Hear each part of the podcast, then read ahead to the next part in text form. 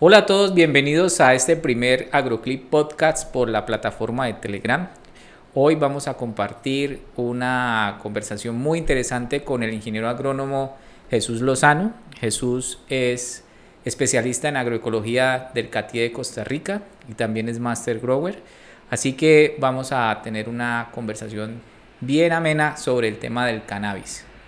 Recuerde que ustedes sobre esta plataforma también podrán hacer sus preguntas y asimismo nosotros la vamos a transmitir aquí al experto. Vamos a abrir un espacio para que ustedes puedan, ya sea que coloquen su cámara, pero el audio estará disponible en el momento en que iniciemos las preguntas. Bienvenidos y bueno, Jesús, muchas gracias por estar aquí en este primer podcast por Telegram. Muchas gracias, eh, ingeniero, colega Mauricio Campuzano. Eh, por brindarme esta oportunidad de, socializar todos estos contextos que se viene presentando el, eh, cuanto a lo que es el cultivo del cannabis medicinal.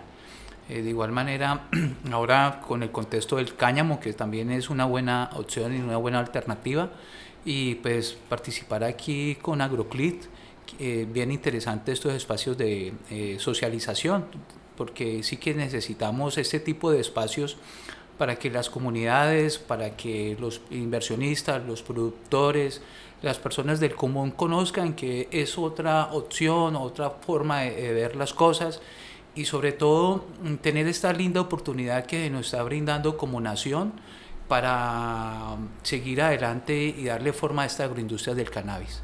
Perfecto, Jesús, claro que sí. Bueno, y aquí viene mi primera pregunta. Tal vez los que están aquí en el canal, pero también nos están escuchando por Spotify, Deezer, Apple Podcasts y Google Podcasts. Entonces, quería hacerte la primera pregunta para ubicar a todos nuestros oyentes y aquellos que nos están viendo en este momento en vivo. Es, ¿cuál es la diferencia entre cáñamo? Porque a veces dicen cáñamo y otras veces en cannabis. ¿Puedes darnos una pequeña diferencia o, o a qué se refiere? Sí, bueno, eh, muchos países eh, no hacen mucho la, diferencia, se ha venido presentando eh, ahora con, con temas sobre todo normativo, con la ley 1787 del año 2016, donde se formaliza todo el contexto del cannabis medicinal con fines científicos, también fue el objeto de, esta, de esta ley. Mm, se inicia con ese objetivo, ¿no? Con fines medicinales. Eh, pero hay un, contexto muy interesante dentro de lo que es el cannabis como planta, que es la producción de fibra y es muy diferente a, lo que es la producción de cannabis medicinal. El cannabis medicinal va muy orientado a, lo que es farma, ¿sí? Su sistema de producción por lo regular es eh, eh, sistemas de invernadero, eh, condiciones de cubierta, plantas de porte pequeño, hay que tener mm, algunas consideraciones muy importantes en cuanto a los materiales genéticos. Lo que es eh, cáñamo es la misma cannabis, pero de un porte mucho más alto. Eh, hay materiales que mm, en el país apenas están incursionando. Es algo muy nuevo para nosotros como colombianos y los que estamos en estos sistemas de producción eh, tropicalizar e-, estos materiales. Eh, tenemos todo el potencial porque el cáñamo eh, es a, campo abierto, muy diferente a lo que es el contexto del cannabis medicinal. cáñamo es campo abierto, es una planta que es cannabis para portes de 3, 4 metros, es un renglón que podríamos tenerlo como opcional frente a, lo que es la producción de arroz, lo que es caña de azúcar, lo que es para los productores de maíz. Eh, específicamente en el Valle del Cauca, pues tenemos las condiciones de tierra, eh, las condiciones eh, de maquinaria agrícola, muy diferente al cannabis medicinal, que son áreas más bien pequeñas, eh, de 1000, 1200, 2000 metros cuadrados. Mientras tanto, eh, lo que es la producción de cáñamo es muy diferente, se deben de presentar eh, grandes extensiones de tierra. es muy normal, ojalá hacia futuro yo lo visualizo de esta manera. En vez de ver caña de azúcar en este plan del Valle del Cauca, podríamos estar viendo cultivos de cáñamo y bueno, eh, empezar a, hacerle competencia al mayor productor mundial que es China. Eh, y bueno, es bien interesante que allá hay algunos laboratorios a nivel del Valle del Cauca. Eh, está el SENA de UGA, ya cuenta con un laboratorio para todos esos procesos de, de fibra. Entonces, mm, todo por hacer para generar materiales genéticos en, el sistema de producción de cáñamo. De igual manera, pues eh, todo, todo lo que hace referencia también al cannabis medicinal, pues se está, se está tratando de tropicalizar estos materiales, materiales genéticos. Bueno, de acuerdo a lo que tú dices, tengo dos inquietudes que sé que los que están viendo y escuchando, escuchándote pueden surgir. La primera es, ¿es más prometedor el el cáñamo que el mismo cannabis medicinal o en proporciones tan igual? Y la otra pregunta que te hago es, cuando tú dices tropicalizar el cannabis, ¿es porque se veía normalmente en otras latitudes la siembra con algunas infraestructuras? Al decir tropicalizar, ¿qué está englobando esa palabra, Jesús? Sí, bueno, eh, Tropicalizar es una palabra muy interesante, ¿sí? Cuando uno está en estos sistemas de producción y tuve la oportunidad de estar en Costa Rica eh, estudiando agroecología tropical, eh, es algo muy nuestro, es algo muy propio, eh, no más las condiciones de Costa Rica con las condiciones de Colombia en diversidad es muy diferente. Yo que estuve allá, somos mucho más ricos. Eh, eh, es un conjunto no solamente de flora y fauna, sino también de su cultura, ¿sí? Entonces, eh, cuando se empezó todo el contexto, toda la industria o agroindustria del cannabis en Colombia, inicié con inversión internacional, empecé con los canadienses. es una, fue una experiencia muy bonita durante este tiempo que compartí con ellos porque trajeron su tecnología a Colombia, ¿sí? Eh, como ingeniero agrónomo, pues eh, no había trabajado con cannabis. Conocía la planta, pero mm, por nuestras situaciones, pues como país, pues uno la conoce de otra manera, ¿no? Eh, pero ya a nivel de producción, mm, se, se presentó en ese momento dado eh, esas variaciones que uno dice, bueno, es chévere aprender, pero de, este, de, esta, de esta planta uno se sabe y toda esa modernidad, todo ese tema tecnológico que trajeron al país, que lo viví, eh, no fue lo, lo más indicado. ¿sí? para nuestras condiciones tropicales, porque hay unas condiciones de temperatura, de humedad en el ambiente. Estos países septentrionales pues tienen muy... Eh, marcadas las estaciones. Las estaciones, exacto, ya están muy marcadas. Entonces, para nosotros es muy normal que durante el día no, se nos presente precipitaciones eh, cada 10 minutos, vuelve y salga el sol, eh, se presenta una nubosidad. Entonces, esas temperaturas, esas humedades, cada 10, 15, 5 minutos se nos puede estar alterando y se nos altera, que es lo más normal muchos equipos fueron importados para darle esas condiciones y no fueron exitosas. ¿sí? Entonces, eh, mm, fue, un choque, eh, pues como ingeniero agrónomo eh, en estas condiciones del trópico, entonces empiezo a entender que los que estamos aquí en el trópico tenemos el deber de aprender de la planta, de aprender a manejar nuestras condiciones ambientales, nuestras condiciones eh, eh, de factores, que es, que, que, es todo un conjunto de, de, condiciones que nos puede favorecer o desfavorecer, pero hay que aprenderlas, ¿sí?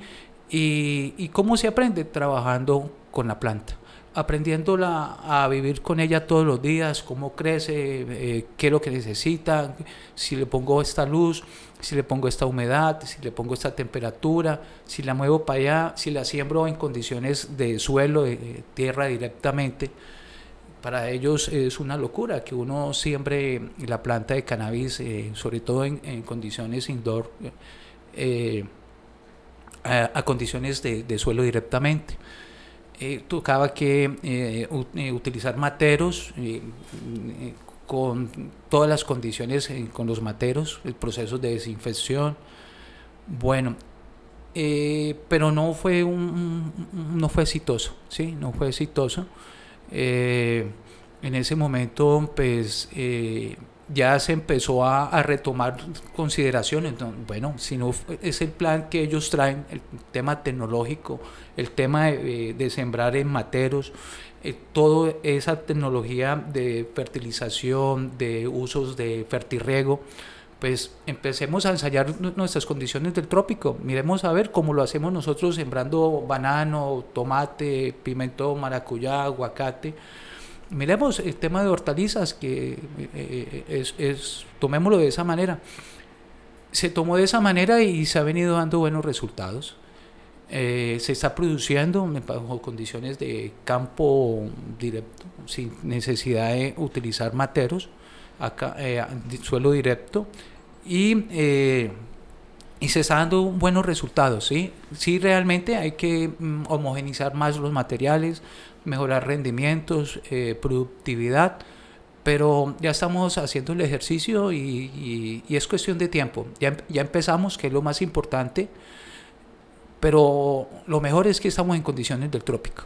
Hay libros, eh, he tenido la oportunidad, o tengo varios libros, pero en condiciones septentrionales. Los empecé a leer, los, los leo aún, pero realmente es muy diferente, es muy diferente.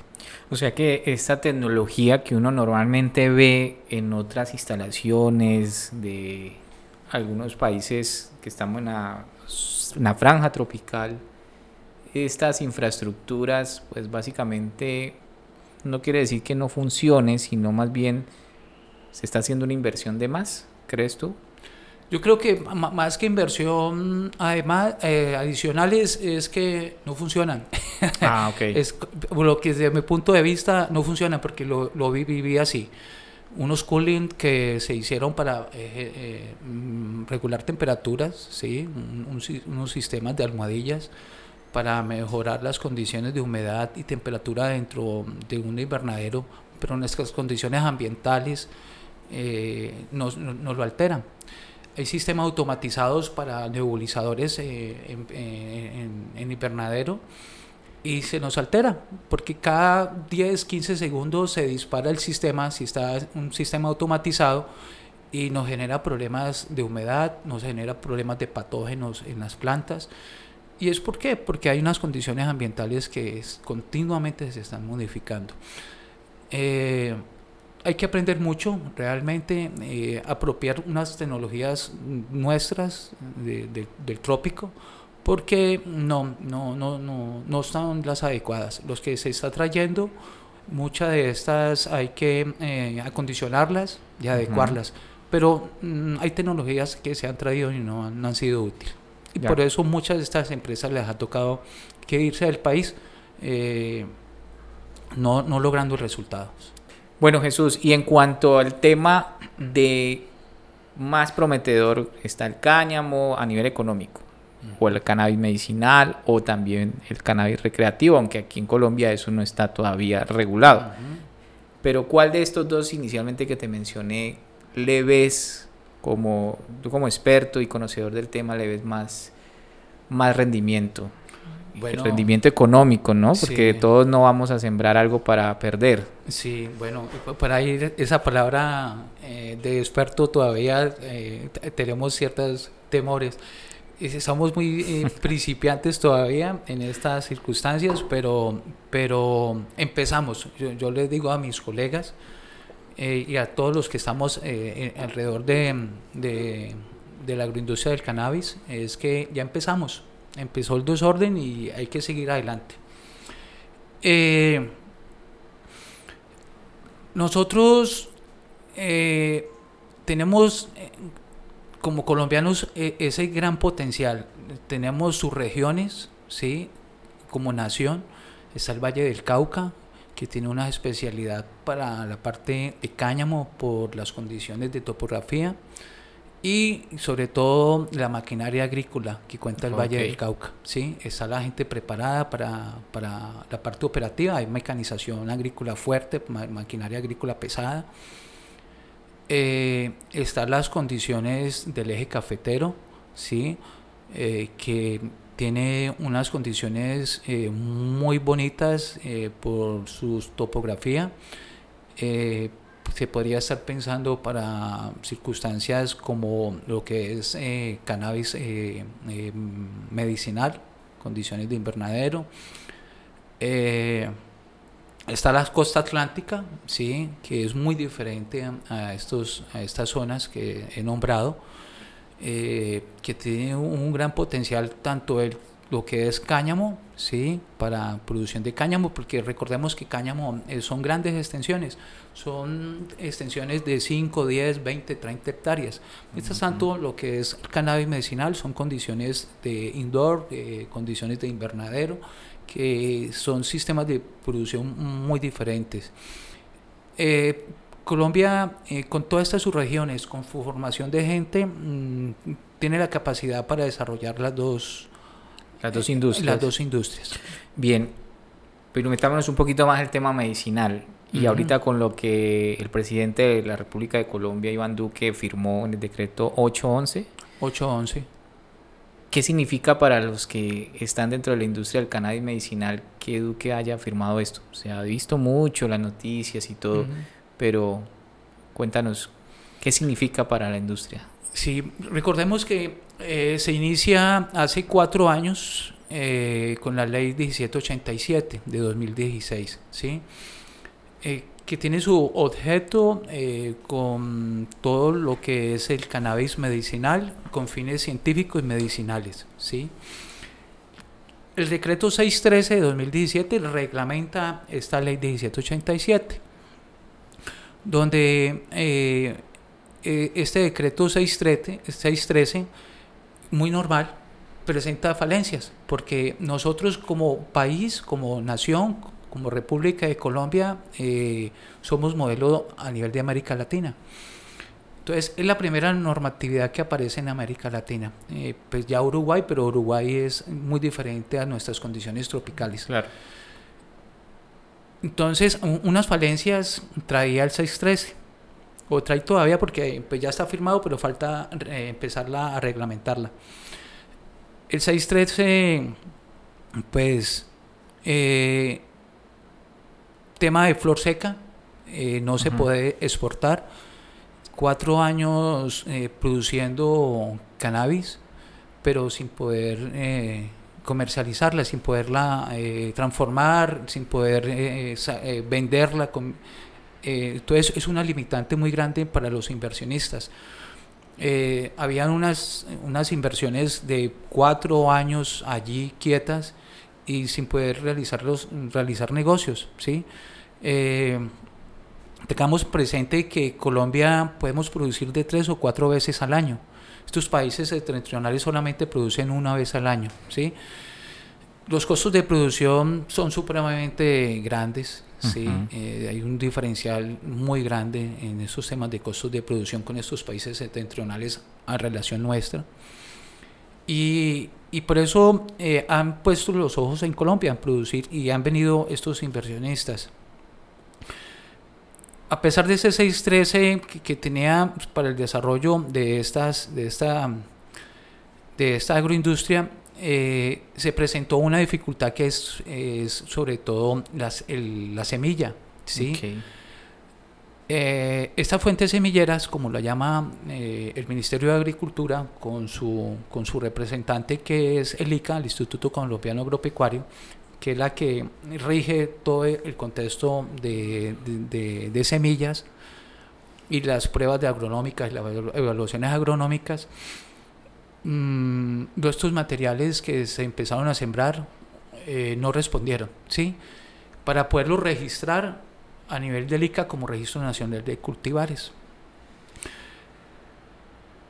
Eh, pues eso frenó bastante porque pues muchas empresas o muchos inversionistas empezaron a montar laboratorios y esos laboratorios sin tener materiales, sin tener semillas.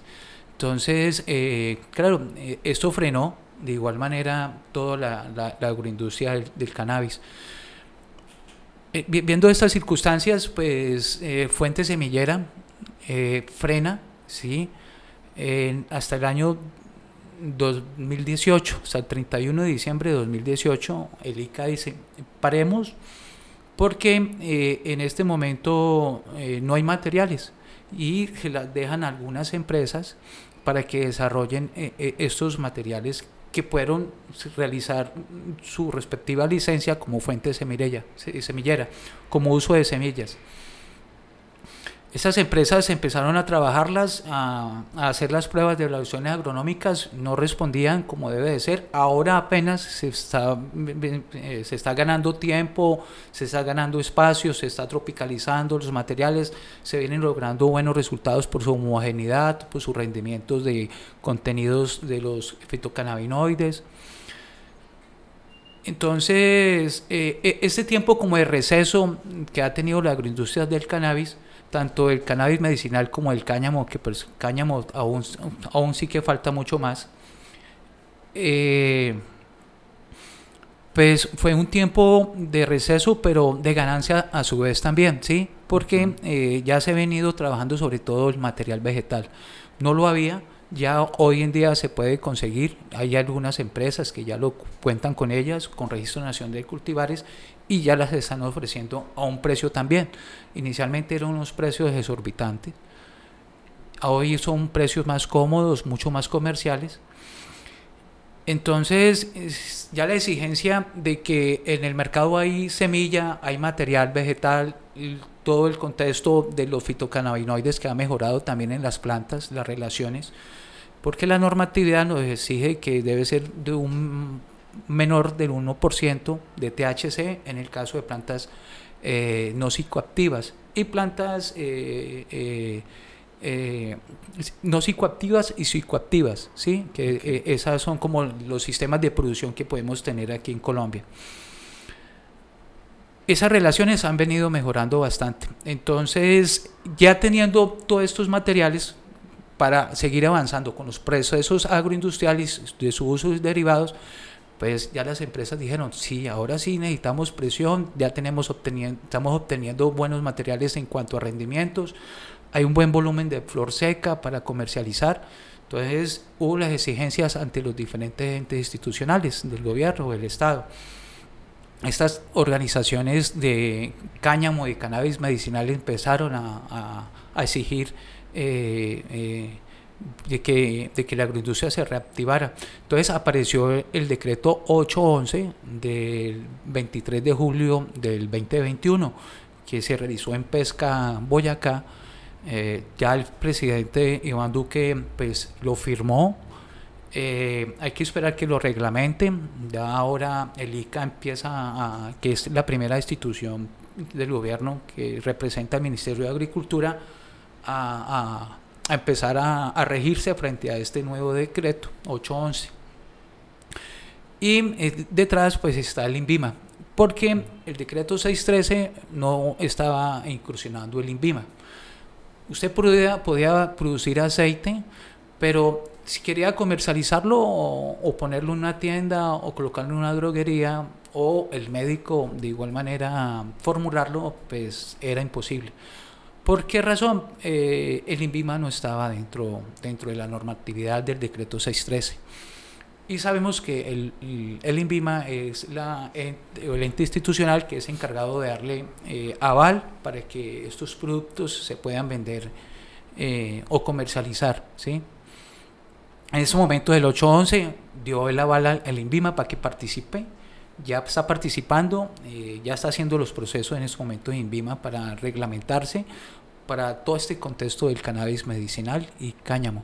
Entonces, eh, eh, ya con el decreto 811, eh, las empresas que tengan estos avales pueden comercializarlo en supermercados, en droguerías, los médicos de igual manera sus formulaciones.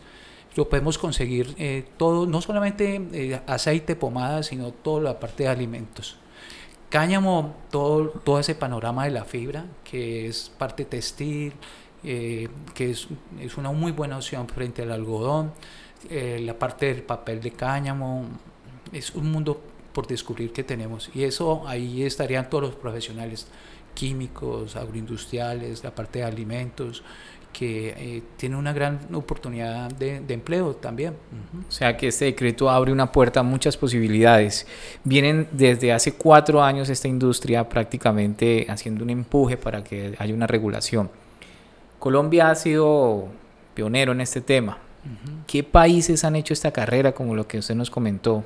Que es bastante pues extensa, ¿no? Estar todos los días allí pidiéndole al gobierno que entre a regular para no solamente un tema de algunos cuantos, sino productores, otras profesiones, como tú dices. ¿Qué otros países conoces tú que estén o que hayan avanzado de la misma forma? Sí, eh, bueno, Colombia eh, es, en estos momentos ejemplo en la parte normativa. ¿sí? E, este decreto 811 es un avance para, no solamente para Colombia, sino para América Latina. ¿Quién viene atrás? Viene atrás México. Eh, que recientemente reguló también sí, México. Sí, México, sí. Ahí hay unas personas que, pues, que conozco y pues eh, no ha sido fácil, no ha sido fácil. Todo también por sus contextos que es muy parecido a Colombia de, de, de, estos problemas políticos, sociales, económicos que, que tiene alrededor de esta planta. Eh, Viene detrás Ecuador también, nuestro país vecino allí, continuamente se conversa con ellos. Están apostando más al cáñamo. Al cáñamo. Sí, al cáñamo, los ecuatorianos. Eh, Paraguay viene trabajando ya con cáñamo. Eh, pues Uruguay viene con más, más, no tanto con cáñamo, sino con cannabis medicinal. Sus limitaciones de Uruguay es sus, eh, sus, sus, sus condiciones climáticas. Eh, está de igual manera Costa Rica en, Centroamérica, que también quiere incursionar. Pero en Colombia, a nivel de normas y a nivel de todo lo que es la agroindustria del cannabis, del cannabis dentro de su cadena, eh, somos ejemplo. ¿sí? Lo que hagamos nosotros como colombianos con la agroindustria del cannabis medicinal, ellos están observando qué es lo que sucede acá quieren venir, muchos ya han venido, eh, siguen viniendo, aprendiendo qué es lo que sucede acá, los errores que se han venido cometiendo, qué es lo bueno que ha generado todas estas opciones. Ya hay un derecho de petición que se está colocando en, esta, en estos momentos para el decreto 811, hay algunas falencias, pero es muy normal, ¿sí? Y ese tipo de discusiones son importantes porque eso es enriquecer eh, el decreto 811, eh, eh, ya hay unos puntos de vista que hay que mejorarlos, pero chévere, eso, eso da, da que ya nosotros como colombianos hemos venido aprendiendo de esta agroindustria del cannabis y y ya no comemos de entero, ya sabemos hacia dónde nos podemos ir perfilando. No como al principio que entramos a ojo cerrado, lo digo también en carne propia porque me sucedió lo mismo a ojo cerrado, obedeciendo y esperando a ver qué pasaba. Cuando uno abre los ojos dice, no, por ahí no es, nosotros tenemos el camino hacia donde queremos ir y... Eh, y como colombianos, eh, chévere que, que, digamos, este liderazgo con la parte normativa, con las cadenas del cannabis, eh, tanto medicinal como de cáñamo, para que estos países eh, eh, nos pongan como punto de referencia. Bueno, se sabe que hay dos orillas en este tema. En una orilla están los que son los empresarios, productores y están que celebraron el decreto. Y en otra orilla están aquellos los detractores que no quieren que esto avance pero en la misma orilla de los que son productores, que son empresarios, hay unos que hablan de una burbuja. ¿Crees que haya una burbuja con este tema o realmente sí es una gran oportunidad? Porque hay algunos que están en la orilla de los que desean que el cannabis pueda ser regulado, pueda ser, tener todos los beneficios, aún así parece ser que no creyeran en el mismo decreto o, les da miedo o o se toman atribuciones de representación a veces que, que frenan algunas cosas. ¿Tú qué puedes opinar sobre eso? Bueno, eh, bueno, ese tema de la burbuja siempre se ha escuchado desde que nació la agroindustria del cannabis, desde la ley 1787 de 2016. Siempre he escuchado sobre ese tema de las burbujas y muchas veces lo he escuchado por las mismas personas. Yo creo que eh, hemos ganado mucho tiempo, a pesar de ser un corto tiempo, cuatro años en esta agroindustria es todavía muy, muy bebés todavía, apenas estamos naciendo. Una gran ventaja es el ciclo de la planta, desde el punto de vista técnico. Eh, la planta es de cuatro meses, ¿sí? En estas condiciones tropicales. Podemos lograr producir hasta, por menos de esos 120 días, podemos llevarlo a 90 días, ¿sí? Por eso le hago referencia de que podemos cosechar de tres o cuatro veces al año es una ventaja porque el ciclo de la planta fácilmente le está arrojando unos resultados. Si nos vamos a cítricos, a frutales perennes, pues sembramos y debemos de esperar por lo menos 10 años, 8 años para ver si realmente ese material es el adecuado para, para, para esa zona. Y cuatro meses ya sabemos cómo nos responde ese material. Podemos volver a retomar, es decir, en un año podemos lograr tres o cuatro secuencias de cosecha, ¿sí? de ciclos de cultivo. Entonces, en un año es mucho, ¿sí? cuatro, cuatro veces o tres veces sembrar al año es una ganancia. Eh, entonces, eh, la planta también nos ha ayudado por ese ciclo corto a avanzar y a conocer de esos materiales. Entonces, cuando hablamos de esas burbujas, eh, siempre la burbuja es, siempre nos dice, no, es que eh, se requiere más tiempo. Eh, lo que pasa es que cómo vamos a hablar ahora de, de, que la agroindustria del cannabis, cómo vamos a hablar de que somos fuertes a nivel de Colombia para cáñamo, que podemos generar potenciales para la parte farmacéutica. No, esto ya empezó, hay que seguir trabajando hay que seguir aprendiendo, hay que seguir compartiendo estos tipos de espacios con personas que, hemos venido trabajando y que seguimos trabajando con, la planta, socializarlos. Eh, eh, he tenido mis fallas, eh, he tenido mis aportes, estoy aprendiendo de ella, hay que seguir aprendiendo de ella. Entonces hay que tener una, una apertura mental porque esto es muy nuevo y si nos cerramos, si nos bloqueamos y si nos volvemos... Ahí es miedo. Miedo, es más como el temor, sí, es miedo. Porque eh, eh, aquí nos toca que tener esa apertura y es mucho, es mucho, es muy amplio este panorama. Eh, para donde usted quiera mm, salir, hay salida, ¿sí? Entonces, sí hay que tomar decisiones, porque abarcar todo sí es muy complejo, muy complicado, y yo creo que es en todos los aspectos de la vida. Entonces hay que tomar rumbos y esos rumbos son muy normales. El que va a hacer fitomejoramiento, el que se va a meter por medicina, el que va a meterse por alimentos, que se va a meter por el lado de la parte textil, por la parte de mm, cervecería.